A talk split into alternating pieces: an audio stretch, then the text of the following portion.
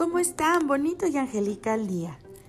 El día de hoy quiero compartir con ustedes un tema muy lindo y muy importante. ¿Cuál es el proceso del perdón? Todo proceso de conciencia implica un proceso de perdón. Es la manera de limpiar nuestras emociones y deshacernos de lo que no queremos conservar.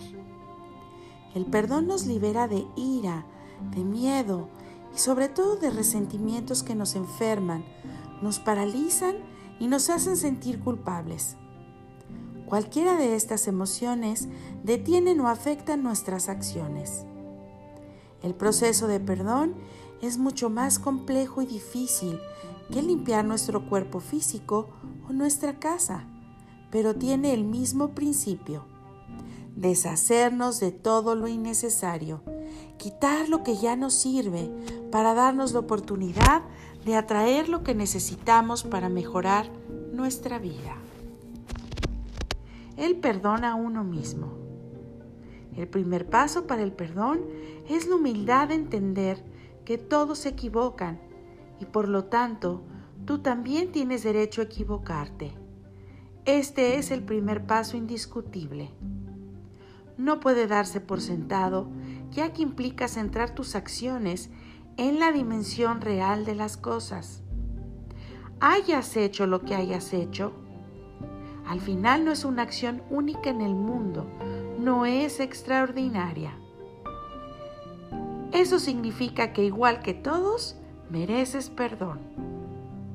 Ver tus errores desde otra perspectiva, porque al darte cuenta de que son comunes a otros seres humanos, permite que te entiendas como un individuo normal y no el peor, lo cual en el fondo incluye el enorme orgullo y la soberbia de querer sobresalir aunque sea en lo negativo, porque el peor ser humano no existe. Todos podemos ser lo peor, pero también podemos ser lo mejor. En ese sentido, todos tenemos las mismas posibilidades. Por lo tanto, no eres extraordinario o no lo eres tanto como para no ser perdonado y no perdonarte. Perdonarte significa salir de un círculo vicioso que comienza en la autocompasión y termina en la autodestrucción. Perdonarte significa que no establecerás ni conservarás relaciones lacerantes para pagar tus culpas, ni más vínculos donde la violencia te libere de la ira que genere sentirte culpable, ni que destruirás ni lastimarás a quienes te rodean para lograr que te abandonen y entonces puedas volver a compadecerte de ti.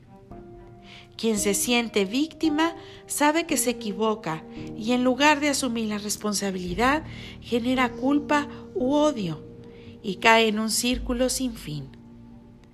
Perdonarte significa que no te exiges ser perfecto, que eres capaz de aceptar tus errores y por lo tanto eres capaz de tener más paciencia y tolerancia con los errores de los demás.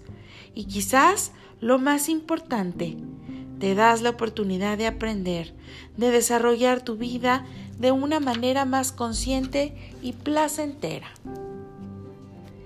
Él perdona a otro no puedes perdonar a otro si no eres capaz de perdonarte a ti mismo o misma. Es un proceso que también requiere mucho trabajo interno y normalmente comienza por reconocer lo enojado o resentido que estés con otras personas. Empezaremos por entender que al igual que tú, todos los hombres y mujeres tienen derecho a equivocarse. Esto es una lección de humildad. Después tendrías que analizar el mundo de otra persona y entender el mecanismo en el que se mueve para comprender sus acciones. Entender las razones del otro ayuda a perdonar. Es más fácil sentirse culpable o temeroso, ya que ambas emociones paralizan, mientras que el sentirse responsable y valiente provoca que pongamos en acción nuestra energía para crecer. Pasos de la conciencia. Necesitamos entender que desarrollar nuestra conciencia es un proceso de total vida y que abarca tanto aspectos cotidianos como extra cotidianos.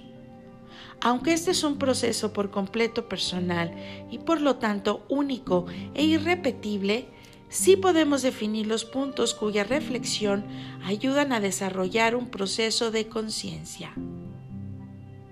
Lo primero que importa es ser conscientes de nosotros mismos, reconocer quiénes somos y lo que somos capaces de hacer. Este es el acto primordial de conciencia que nos llevará toda la vida y sin el cual el camino no tiene ningún sentido. El ser humano al tener conciencia de su poder y de su capacidad y de su pertenencia al universo, llega a entender que como las estrellas y los árboles, el agua y las nubes tienen una función y por lo tanto tiene derecho a estar aquí. Esto nos lleva a entender nuestra importancia como seres únicos, indivisibles e irrepetibles. Y solo quien cree esta profundamente es capaz de ejercitar la humildad en la vida. La soberbia, por extraño que parezca, aparece cuando no se tiene conciencia real de lo precioso y valioso que es cada ser humano. Aparece como comprensión y un sentimiento de inferioridad. Les mando muchos abrazos de luz, angelitos a ustedes.